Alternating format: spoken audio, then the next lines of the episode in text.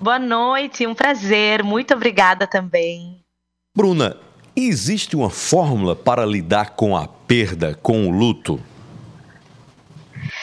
Então, Heron, quando a gente para para pensar em luto, é tão subjetivo, né? Porque a gente, ser humano, a gente não foi ensinado a perder nada, né? A perder nada e nem a perder a ninguém.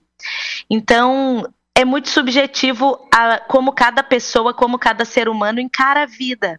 Cada pessoa tem uma crença, cada pessoa tem um valor, cada pessoa tem a sua história de vida e isso vai refletir justamente em como cada um vai lidar com a hora da perda, né? A hora de perder alguém ou perder algo.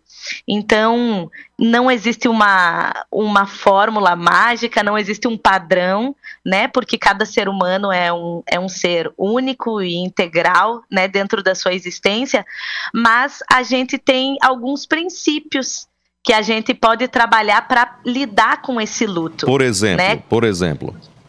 Por exemplo, é, quando a gente se sente, quando a gente perde, perde alguém, a gente se sente extremamente ameaçado, né? E o ser humano ele está sempre se, querendo se sentir seguro de alguma forma. A gente não gosta de se sentir inseguro, de ficar com medo, de ter sensações ruins. Então a gente está sempre numa constância de buscar segurança e cuidado. Quando o luto bate na nossa porta, essa insegurança está no ponto ápice, assim, está no ponto mais alto. Então, é, a gente precisa se reorganizar dentro dessa nova vivência, se, é, reaprender a, a viver com aquela ausência, né? Com essa nova, com esse novo modo, com essa nova realidade dentro da minha vida. Eu tinha alguém e agora eu não tenho mais. Então, é, a gente precisa pensar como se organizar, né? O que que, o que que eu faço na hora que eu perco alguém? Como que eu me porto? O que que eu sinto? Quais são as emoções que estão falando mais alto? É, quais são as maneiras que eu expresso esse momento de dor? Então, cada pessoa vai se colocar nesse lugar de uma maneira, entende? O tempo, Bruno, é um aliado? Sempre é. Ou não, depende. Se a gente utiliza o tempo de uma boa forma, buscando ajuda, conversando, deixando aquela dor fluir, porque a nossa emoção ela ela precisa seguir um fluxo, né? Quando a gente segura essa emoção, a gente aprisiona ela dentro de nós, o tempo pode não ser um aliado, ele pode me machucar, porque quanto mais tempo eu seguro essa dor, mais ela vai gritar dentro de mim. Então, depende como que eu estou utilizando o meu tempo. Eu estou deixando fluir as minhas emoções, eu estou chorando que eu preciso chorar, eu estou expressando a minha dor, deixando, me deixando viver esse momento ou eu estou abafando. Então depende de como que eu utilizo o meu tempo. Você pudesse dar um conselho para quem vive hoje esse sentimento de dor, de perda, de luto, não está sabendo como lidar com isso, caminha talvez para um estado de profunda depressão, o que você poderia dizer em linhas gerais? Heron, o luto ele precisa ser vivido e eu falo isso é, com experiência própria, né?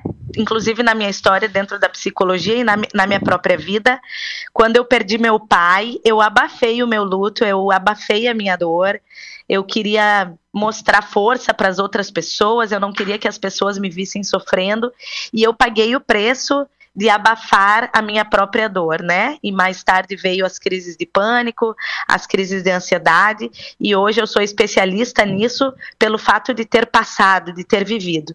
Então, a primeira coisa que eu digo sem medo de errar é: viva o seu luto.